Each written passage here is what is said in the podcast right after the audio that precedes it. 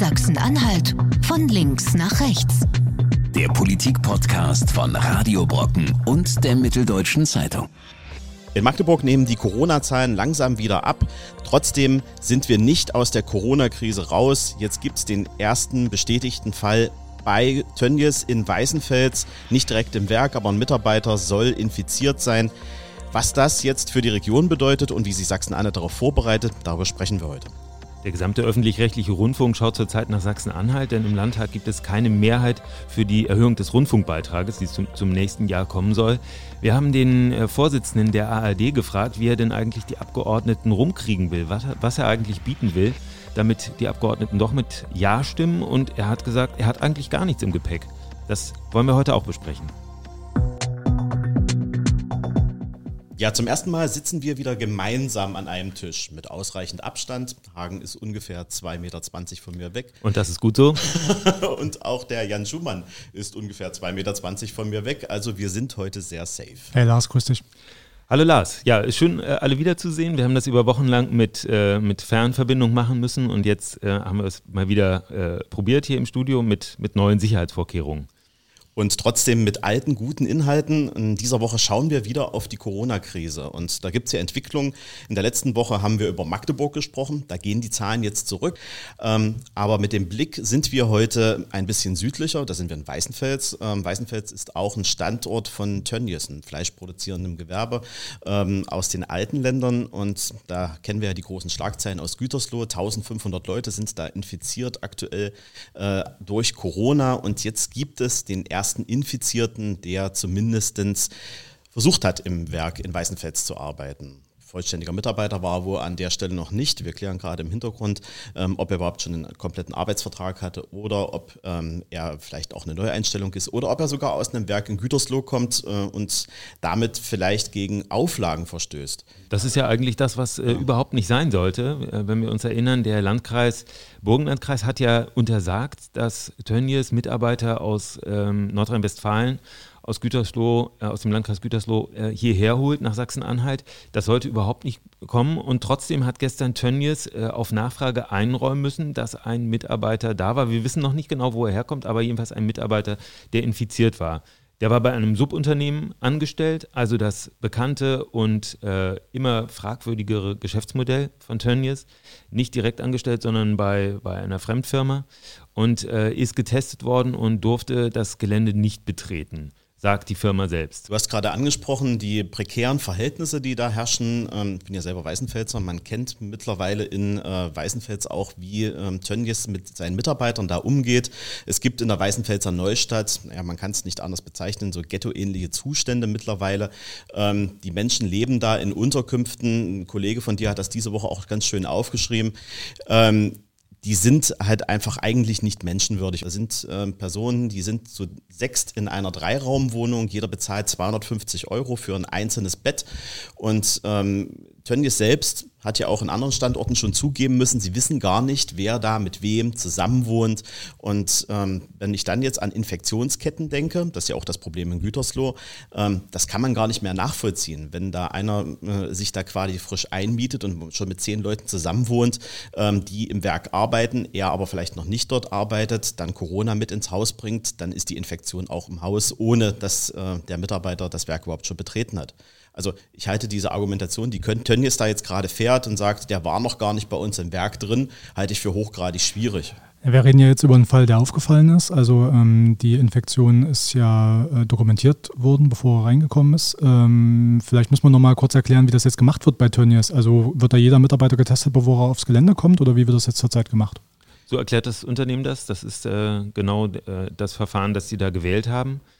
Ähm, aber auffällig ist, dass sie äh, eine Reihe von Fragen nicht beantworten. Äh, ein Kollege aus der Lokalredaktion der Mitteldeutschen Zeitung hat nachgefragt, wollte wissen, wo hat der Mann vorher gearbeitet, wie alt ist der, ähm, wie ist der untergebracht. All das hat Tönnies am äh, Donnerstagabend nicht beantwortet, sondern hat einfach nur gesagt, der Mann ist Bulgare, bei einem anderen Unternehmen angestellt und hat das Gelände nie betreten. Ja, also ich habe die Sozialministerin, die auch für die Gesundheit zuständig ist, Petra Grimbenne, nach, nachgefragt, wie das dann eigentlich ist mit Tönnies und mit ähm, den äh, Infektionen von dort. Und sie hält das äh, Tönnies Werk in Weißenfels für das Riskantere als äh, die, die Überlegung, dass irgendwelche Urlauber aus äh, mhm. äh, Nordrhein-Westfalen mhm. möglicherweise nach Sachsen-Anhalt kommen. Ja. Wir haben im Harz natürlich ein paar Touristen, ähm, also größere Zahl von Touristen, davon auch welche aus Nordrhein-Westfalen regelmäßig, das äh, ist bekannt. Ähm, das Land überlegt ja jetzt gerade, wie verhindert werden kann, dass Leute, ähm, die sich infiziert haben, hier bei uns Urlaub machen können. Am nächsten Dienstag soll es eine neue Verordnung geben und da soll dann auch ein Beherbergungsverbot ähm, reinkommen. Aber wie gesagt, Frau Grimbenne sagt, eigentlich Tönnies macht ihr viel mehr sorgen. Mal ganz simpel gefragt, dieses Beherber Beher Beherbergungsverbot, äh, wie will man das machen? Also die Leute müssen angeben, bevor sie ins Hotel kommen, wo sie herkommen und dann bekommen die dann äh, rotes Licht sozusagen und das dürfen ist, nicht. Das ist gerade, wenn ich das richtig verstehe, ein großes Streitthema innerhalb ähm, des Kabinetts und vor allen Dingen auch innerhalb ähm, der Entscheider rund um die neue Verordnung. Ich war am Dienstag beim Ministerpräsidenten, ähm, als das aufgekommen ist, gerade diese Diskussion Interessanterweise hat er da gerade mit äh, Frau Merkel telefoniert, eine halbe Stunde vorher, weil die sich informieren wollte, was passiert jetzt gerade in Weißenfels, wie ist euer Vorgehen, wie geht der Landrat damit vor und was macht ihr in der nächsten Verordnung damit? Also wie geht ihr damit um? Und ähm, da kam halt auch die Diskussion auf, entweder machen wir Quarantäne, das heißt, alle, die jetzt ähm, ähm, quasi in, in diesen Gebieten unterwegs sind, müssen ähm, dann in Quarantäne geschickt werden oder wir machen einen kompletten Einreisestopp für alle diejenigen, die von daher kommen. Also es wird behandelt wie ein Risikogebiet. Äh, genau.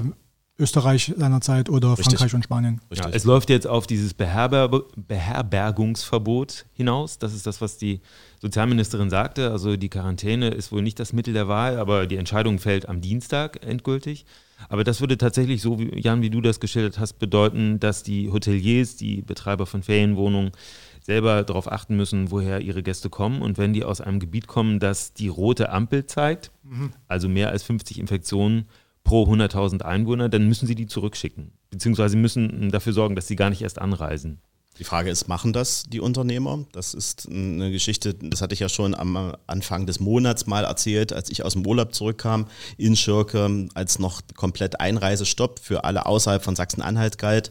Ähm, da war es aber trotzdem so, dass man da Kennzeichen aus Leipzig, aus Brandenburg, aus Mecklenburg-Vorpommern gesehen hat, die mit ihren Kindern dort Urlaub gemacht haben. Also ja. die Frage ist, wie intensiv wird das geprüft? Und ist es dann erst an dem Punkt, wenn der Schaden eintritt, dass man dann erst äh, in die Kontrolle geht oder die schon Zahl, vorher? Die Zahl der Leute, um die es jetzt geht, die möglicherweise hier Urlaub machen wollen, ist natürlich vergleichsweise gering, das muss man sagen. Also vielleicht äh, an den, in den Urlaubsgebieten an der Nordsee, an der Ostsee höher als bei uns noch im Harz, aber es geht halt jetzt um die Autokennzeichen GT und WAF. Äh, die kann man natürlich leichter rausfinden und zurückschicken, als äh, wenn es heißt, äh, sämtliche Bundesländer sind gesperrt, wie es ja eine Zeit lang war, wie es lange war. Ich würde schon annehmen, dass die äh, Hoteliers selber ein Interesse haben, diese Leute jetzt hier nicht bei uns aufzunehmen. Ja, aber insgesamt finde ich ja interessant, was ansonsten noch für die Verordnung angekündigt ist. Also am nächsten Dienstag gibt es eine neue Corona-Eindämmungsverordnung und vor allem ist es ja eine ähm, gigantische Lockerung. Es ist ja vor allem ähm, so, dass unser Leben, so wie wir es vorher hatten, zum Großteil wieder möglich ist. Ne? Jan, du hast das Ganze beobachtet? Also im Kern zwei ganz wichtige Neuerungen. Zum einen das Kontaktverbot, was es bisher gibt, dass sich nicht mehr als zehn Leute treffen sollen. Das gilt ja sowohl äh, drinnen als auch draußen. Äh, das fällt. Also das ist jetzt bloß noch eine Empfehlung. Die Ministerin sagt, äh, Gesundheitsministerin, bitte nicht in größeren Gruppen treffen, aber wir verbieten es nicht. Und es gibt auch da keine Bußgelder mehr. Und das Zweite, was sich ändert, ist, dass Großveranstaltungen bis zu 1000 Leute wieder erlaubt sind. Also kurz gesagt, die Fußballstadien dürfen wieder aufmachen. Ähm, dafür soll es dann Konzepte geben. Äh, wie findet ihr das? Also gerade jetzt das Thema Großveranstaltung, das ist ja schon ein sehr sehr heftiger Schritt. Das ist auf jeden Fall heftig und vor allen Dingen auch kritisch. Also ich meine, wir haben ja jetzt erlebt, die ganzen größeren Öffnungen der letzten Tage oder letzten Wochen. Ähm, ich denke da nur wieder an Öffnung von religiösen Veranstaltungen, kamen zum Teil als Bumerang zu uns zurück. Also ähm, wir vermuten ja immer noch, dass ähm, so eine, eine religiöse Veranstaltung Auslöser für die Infektionsherde in Magdeburg ist. Scheint ja nachgewiesen zu sein. Auch, naja, ne? zumindest ja, ist das das, was jetzt die momentan geltende Meinung ist. Ähm, und das bedeutet am Ende des Tages, dass auch solche Großveranstaltungen, die jetzt angekündigt sind, vielleicht im Fußballstadion, beim Warten aufs Bier, beim Warten auf die Bratwurst, wenn das dann möglich ist, ähm, oder einfach nur ähm, beim Durchgehen durch die Reihen wieder Infektionsherde. Die Frage ist, was die Leute gelernt haben aus den letzten Wochen. Haben sie sich daran gewöhnt, so wie ja unterstellt wird, dass man jetzt eben einfach Abstand halten muss? haben sich daran gewöhnt, dass man die Maske trägt, wenn der Abstand nicht einzuhalten ist. Und machen Sie das dann auch jetzt bei den künftig erlaubten Veranstaltungen? Oder denken Sie, alles wieder in Ordnung, ähm, lass uns mal ähm, eng zusammenrücken und wieder feiern? Das ist eben die große Frage. Wir können es jetzt noch nicht beantworten. Ähm, ich habe auch ein mulmiges Gefühl. Ich würde sagen, eine Gartenmesse zum Beispiel ähm, sollte möglich sein im Freien, weil die Leute jetzt nicht so wahnsinnig eng aufeinander hocken. Also jedenfalls, wenn es nicht in Herrenhauser Gärten in Hannover ist, sondern irgendwas hier zum Beispiel Hundesburg im Landkreis Börde, müsste eigentlich gehen. Aber es äh, erfordert eben, dass die Leute auch mitmachen. Und äh, meine Erfahrung bislang ist, dass eigentlich jede Lockerung immer nur bedeutet, ähm, bei vielen Leuten kommt an Entwarnung. Wir sehen das, äh, ich sehe das täglich im Zug zum Beispiel. Ähm, mhm. Die Maskenpflicht äh, gilt dort strikt, ganz eindeutig. Da gibt es keinen Rumdiskutieren. Das ist keine Empfehlung, sondern die Pflicht gilt weiterhin. Und trotzdem rutscht die Maske bei vielen Leuten runter unter die Nase oder eben auch komplett, wird komplett abgenommen, sobald der Schaffner durch ist. Also kleiner Erfahrungsbericht von vor 20 Minuten. Ich komme ja gerade aus dem Zug. Ich saß auf einem Vierer, alle Plätze besetzt im knackevollen ICE. Äh, wir sind kontrolliert worden und da ist nichts gesagt worden. Ich war alleine äh, der Mann mit der Maske an dem Vierer und neben mir hat eine Frau geschlafen mit dem Gesicht zu mir, die hatte keine Maske auf mhm. und da hat auch keiner, kein Schaffner was gesagt. Äh, also das halte ich nicht für besonders gut, wenn selbst in den Zügen nicht drauf geachtet wird. Nochmal zum Thema Fußballstadien oder Konzerte, die man ja jetzt wieder machen könnte. Mir fehlt auch noch ein bisschen die Fantasie, wie man das praktisch umsetzen will. Also wenn ich mir überlege, ich wäre jetzt Veranstalter und muss das machen. Ähm, die Landesregierung sagt ja eigentlich klipp und klar, anderthalb Meter Mindestabstand gilt immer noch. Da kann ich mir das im Fußballstadion, wenn ich mir eine Tribüne vorstelle, noch irgendwie denken, wie das dann aussieht. Dann passen halt deutlich weniger Leute ins Stadion rein. Dann kriege ich die 1000 womöglich auch gar nicht voll. Das kann ja noch gehen. Bei Konzerten weiß ich jetzt ehrlich gesagt noch nicht, wie das sein soll. Und ich habe da auch keine eindeutige Antwort von der Gesundheitsministerin bekommen, beziehungsweise vom Gesundheitsministerium. da wird gesagt, möglicherweise läuft es dann auf eine Maskenpflicht hinaus. Ähm, du bist ja selber Stadiongänger. Wie ist denn das? Äh, was erwartest du, wenn du in einem Stadion bist und äh, um dich drumherum viel Platz ist? Macht das Stimmung? Na, besser als jetzt. Also, also besser als äh, besser als Fernsehen gucken. Also ich würde sofort machen, wenn jetzt die mhm. Stadien aufgehen. Also es ist natürlich jetzt dummerweise dann Sommerpause. Das heißt, ja. es wird nicht so viele Spiele geben, vermutlich. Aber ich würde ich würd sofort äh, wieder hingehen. Bei Konzerten habe ich gehört, es gibt jetzt so ein Konzept mit Hygiene-Cubes. Also dann macht man sich Aha. quasi so Plexiglas äh, um den äh, quasi den Zuschauer drumherum. Bedeutet aber auch, die Konzertkarte, die wird exponentiell teuer, weil na klar, du hast weniger Möglichkeiten, Karten zu verkaufen und da ich weiß gar nicht, was da der Einzelplatz kosten soll. Wenn jetzt eine normale Konzertkarte jetzt mittlerweile, ich sag mal, ab 50, 60 Euro für den niedrigsten Platz so losgeht, dann würde ich eher sagen, da liegt jetzt eine Konzertkarte dann plötzlich bei 120, 140 Euro. Ja, Einfach und die Rolling Stones, die sonst 300 kosten, äh, kosten dann 900. Genau, richtig. Ja, aber das, das ist jetzt eher so deine Zielgruppe. Was soll das sein? Das ist ein Schutz, den man um den Kopf um den, hat und man trägt das mit sich rum? Oder? Nee, das wird dann quasi ein, ein spezieller Bereich, der dann abgetrennt ist. Quasi mhm. wie man das jetzt auch schon aus Büros kennt, wo die äh, Bereiche mit Plexiglasscheiben dann voneinander getrennt sind. Dann stehst du dann halt auch mit Plexiglas abgeriegelt dann da. Aber ja, wart ihr schon mal zu so einem Autokonzert oder sowas ja. ähnliches? Das ist, kann ich mir auch immer so ein Hab's bisschen. Hab's nur im Fernsehen gesehen. Ja sah nicht schlecht aus von oben, aber äh, ich habe jetzt auch nicht die Gelegenheit gehabt, in Sachsen-Anhalt mir sowas anzugucken, was größer ist. Ja. Vor allem Autokino, das ist ja wirklich ein Konzept aus den 50er, 60er mhm. Jahren, das auf einmal zurückkommt. Kein Massenphänomen natürlich, aber dass es das überhaupt gibt. Man sieht auf einmal wieder Bilder, die, äh, die man, aus, äh, die man in äh, frühere Jahrzehnte verortet ja. eigentlich. Und die Leute probieren es wieder aus, ja, einfach, ähm, weil es besser ist, als allein zu Hause zu sitzen, mhm. offenbar. Also Busreisen soll wieder ein Thema sein, dass äh, man in den Bussen nicht mehr Abstand halten muss, sondern nur noch eine Maske auf hat. Mal gucken, wenn ich deine Schilderung da aus der Bahn sehe, werden wir das wahrscheinlich in den Bussen demnächst genauso erleben. Ja, ich werde ich werd, äh, beobachten, wie meine Corona-App da ähm, reagiert in den kommenden Tagen. Ja, was auch neu ist, was auch überraschend zumindest für mich jetzt war, ist, dass nicht nur die Fußballstadien für Zuschauer aufmachen, sondern dass der Sport allgemein wieder mhm. erlaubt wird. Also alle Kontakt, also alle Sportarten, auch Kontaktsportarten, Judo, ba äh, Boxen, Handball, Basketball, also da, wo es wirklich äh, knirschelt auf dem mhm. Spielfeld, das äh, darf man wieder machen. Da sollen die Sportverbände, wenn ich es richtig verstanden habe, so Selbsthygienekonzepte erstellen, sodass du in den Kabinen, in Sanitärbereichen und so weiter, ähm, dass du da die Risiken minimierst.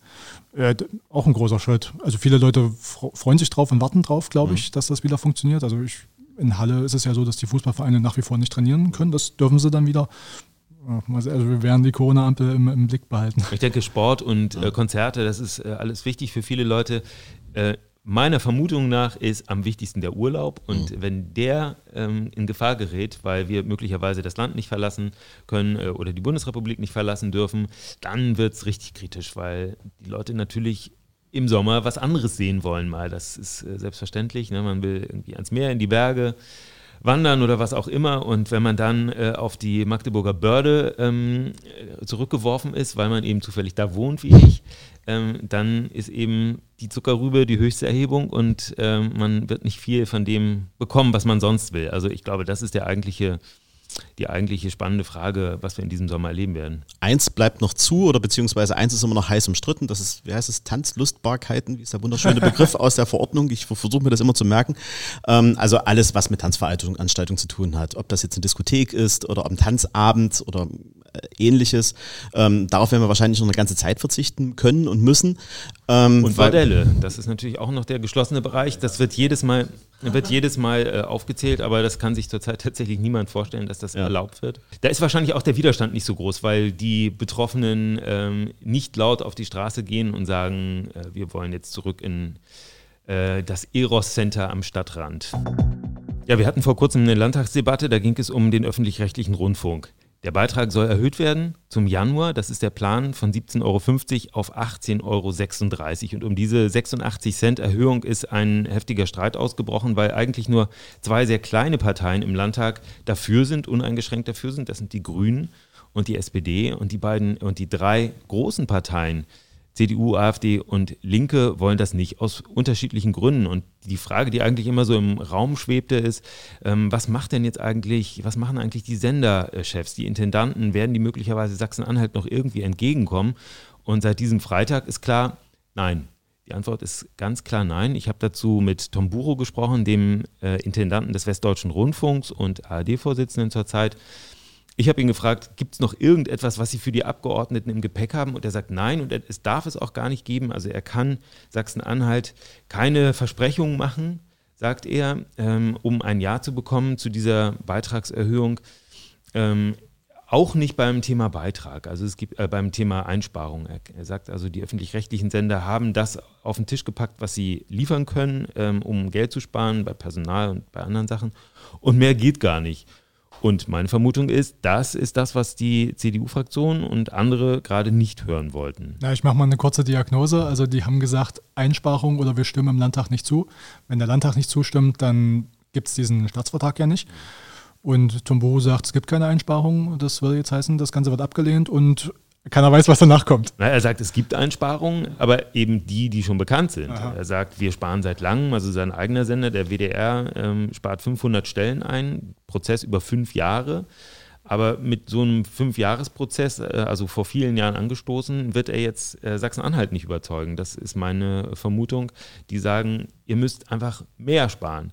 Interessant fand ich, was er gesagt hat zum, zum, äh, ähm, zu den Details. Also ich habe ihn gefragt, muss eigentlich der öffentlich-rechtliche Rundfunk äh, 17 Fernsehsender betreiben? Muss es 67 Radiosender geben? Und er sagt, die Gesellschaft verlangt das. Und wenn man dann fragt, ja, wer denn genau, dann sagt er, das ist alles in Staatsverträgen festgelegt. Das stimmt auch. Ähm, das heißt, er weist jetzt eigentlich auf die Rolle der Politik hin.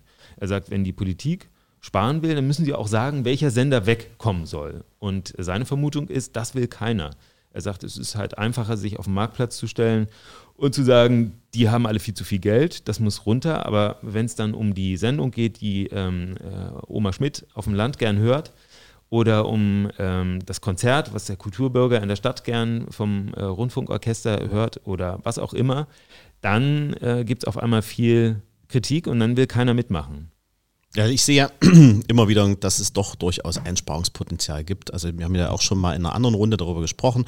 Ähm, wenn wir zu Veranstaltungen gehen, zu Presseevents etc., ähm, ich zähle immer ähm, die privaten Sendeanstalten, die sind nur mit einem Vertreter da, also sei das unser Mitbewerber, ähm, sind wir das oder andere. Ähm, und dann sehe ich ähm, viermal den Mitteldeutschen Rundfunk in verschiedenen äh, Ausprägungen. Das ZDF ist immer mit da, die ARD ist dann vielleicht nochmal mit vor Ort.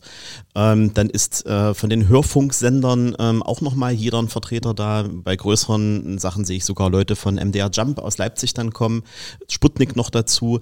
Und dann denke ich mir, zieht am Ende alle den gleichen Ton. Es ist alles die gleiche Tonspur. Ja, eigentlich immer die gleiche Information. Sollte haben. man hoffen, dass sie mit unterschiedlichen Aufträgen da erscheinen. Also das würde das erklären, ja, wenn mhm. verschiedene Redaktionen unterschiedliche Themen besetzen oder unterschiedlichen Ton setzen, äh, dass sie dann auch mit, mit unterschiedlichen Fragen an die Gesprächspartner rangehen. Ähm, aber das ist natürlich auffällig. Und, aber es ist letztlich eine Folge dieser Vielfalt der Sender. Äh, allein der MDR betreibt eben viele, äh, viele Wellen und ähm, solange niemand sagt, also Sputnik brauchen wir nicht, weil wir schon Jump haben, oder solange niemand sagt, ähm, MDR aktuell brauchen wir nicht, Info brauchen wir nicht, weil äh, der NDR möglicherweise ein ähnliches Programm anbietet, äh, solange werden die da mit verschiedenen Mikrofonen, ähm, Stöpseln, also Mikrofon, wie heißen die, Popschutz, äh, obendrauf genau. Auftauchen und es wird nach großer Vielfalt aussehen, ja. Die Frage ist, was eigentlich die wirklich großen Kosten sind, ja. Also äh, richtig teuer ist sowas wie ähm, der Tatort. Mhm.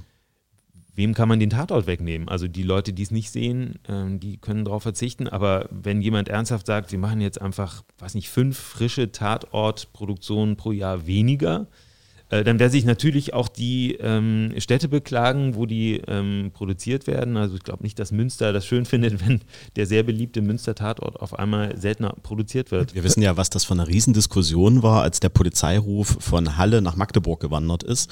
Ähm, das war ein Politikum, das war nicht nur gesellschaftlich, also unter den Bürgern ein Diskussionspunkt, das ist ja bis in die äh, politische Ebene geworden. Ja, das wollte ich auch kurz sagen. Also das ist ja jetzt auch in der Diskussion um den neuen Medienstaatsvertrag ja durchaus auch ein großer Kritikpunkt abseits von allen Einspargeschichten, dass auch Sachsen-Anhalt ähm, in Sachsen-Anhalt zum Teil gesagt wird, wir kommen in dem Programm zu wenig vor. Mhm. Also sei es jetzt ein Tatwort oder ein Polizeiruf oder ähnliches oder eben auch in den Nachrichten. Ähm, das ist ja durchaus auch der Das sagt zum Beispiel die Linke. Ne? Die Linken mhm. sagen, wo, in welchem fiktionalen ähm, Werk also in, in welcher, welchem Fernsehfilm äh, kommt denn eigentlich Sachsen-Anhalt mal vor? Das, das stört die, dass das zu wenig ist und äh, das ist der andere Anspruch. Also es geht um Geld, wie du sagst, mhm. richtig, um Geld und andererseits darum, wie viel kommt Sachsen-Anhalt vor? Da sagt Tomboro, da haben wir ja sogar die Tagesthemen verlängert äh, und dass das genauso passiert, dass da Thüringen irgendwie zum Beispiel jetzt öfter vorkommt und Sachsen-Anhalt auch, so ist es zu verstehen.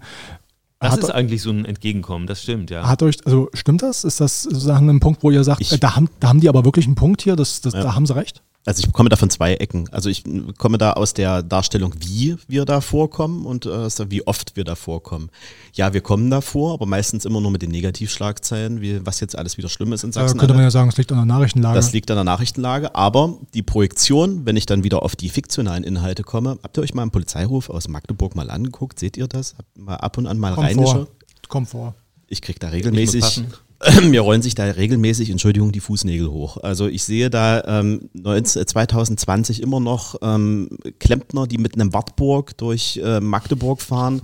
Ähm, ich sehe da Anbauwände, ähm, die hätten meine Eltern vor 20 Jahren nicht im Wohnzimmer stehen gehabt und die werden dann als normale äh, Wohnzimmerausstattung verkauft. Ähm, das Bild, das da vom Osten gezeichnet wird, ähm, das ist wirklich ein gruseliges. So würde kein Saarland sich darstellen, kein äh, Rheinland-Pfalz, kein Bayern, kein Berlin. Das ist keine Wiedergabe unserer Region. Ja, aber es ist doch keine Vorgabe aus dem Saarland oder aus Bayern oder wem, von wem auch immer. Das ist ja eine Produktion, nicht, die hier gemacht wird. Aber ich fühle mich da nicht abgeholt, wenn ja, ich da ganz ehrlich bin. das wahrscheinlich mal dem produzierenden Sender direkt mitteilen. ja.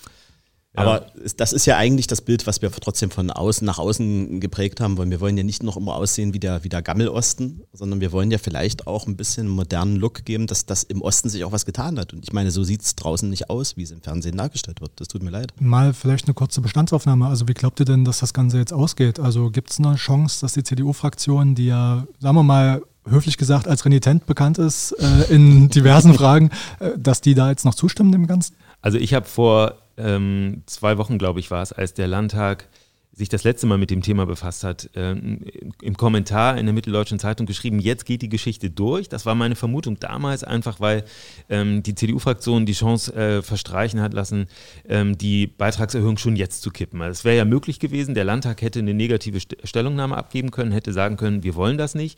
Ähm, damit hätte der Ministerpräsident den Vertrag gar nicht unterschreiben können. Er hat es da ja dann anschließend gemacht und dann wäre die ganze Geschichte durch gewesen. Die CDU hat gesagt, wir wollen den anderen Landtagen die Möglichkeit geben, sich damit zu beschäftigen beschäftigen. Das heißt, wir stoppen das Verfahren jetzt nicht vorzeitig, sondern wir entscheiden dann im Oktober, also Oktober oder November, irgendwann wird das dann sein, also Herbst.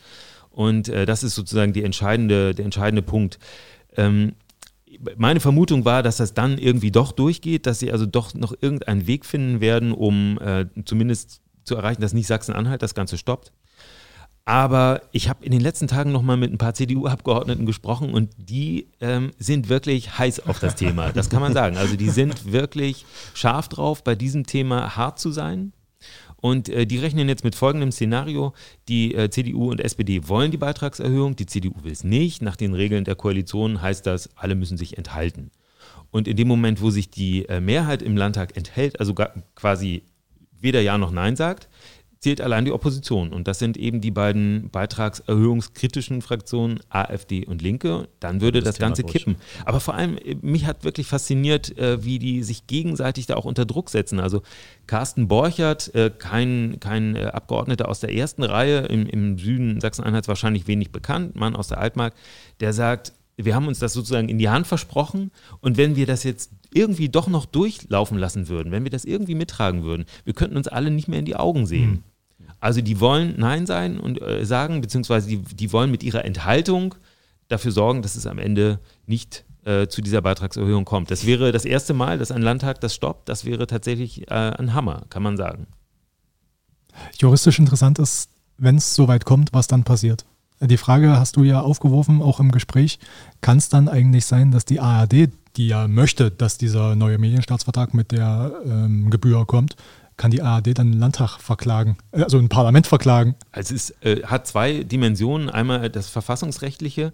Ähm, da äh, muss man wahrscheinlich sagen, dass die ähm, Sender keine schlechten Karten haben, weil ja der, der Vorschlag für diese Beitragserhöhung, die exakte Summe, nämlich 18,36 Euro von der KEF kommt. Das ist die Kommission, die extra eingerichtet wurde, damit nicht die Politik was festlegen muss und die Sender auch nicht, sondern mhm. das sind unabhängige Experten. Auch der ähm, Vertreter des Landesrechnungshofs Sachsen-Anhalt ist da Mitglied und die haben eben diese 18,36 Euro errechnet. Und wenn ein Landtag jetzt sagt, wollen wir aber nicht, einfach aus politischen Erwägungen, dann können die Sender wahrscheinlich äh, mit, mit einiger ähm, Hoffnung nach Karlsruhe ziehen und äh, das Geld einklagen. Es geht dann eben um die Rundfunkfreiheit. Ja, das ist das, das hohe Gut, um das es da geht.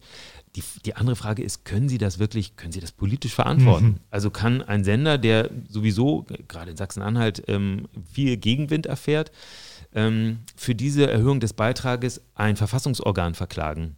So dass dann jeder Bürger mehr Geld bezahlen muss für genau ja. dieses Senderangebot. Ja, die Volksvertretung verklagen, das muss man ja sagen. Ja. Ähm, wie sieht das aus, wenn, wenn die Sender sagen, das Geld steht uns zu, äh, ihr könnt zwar im Landtag Nein sagen, aber am Ende verklagen wir euch.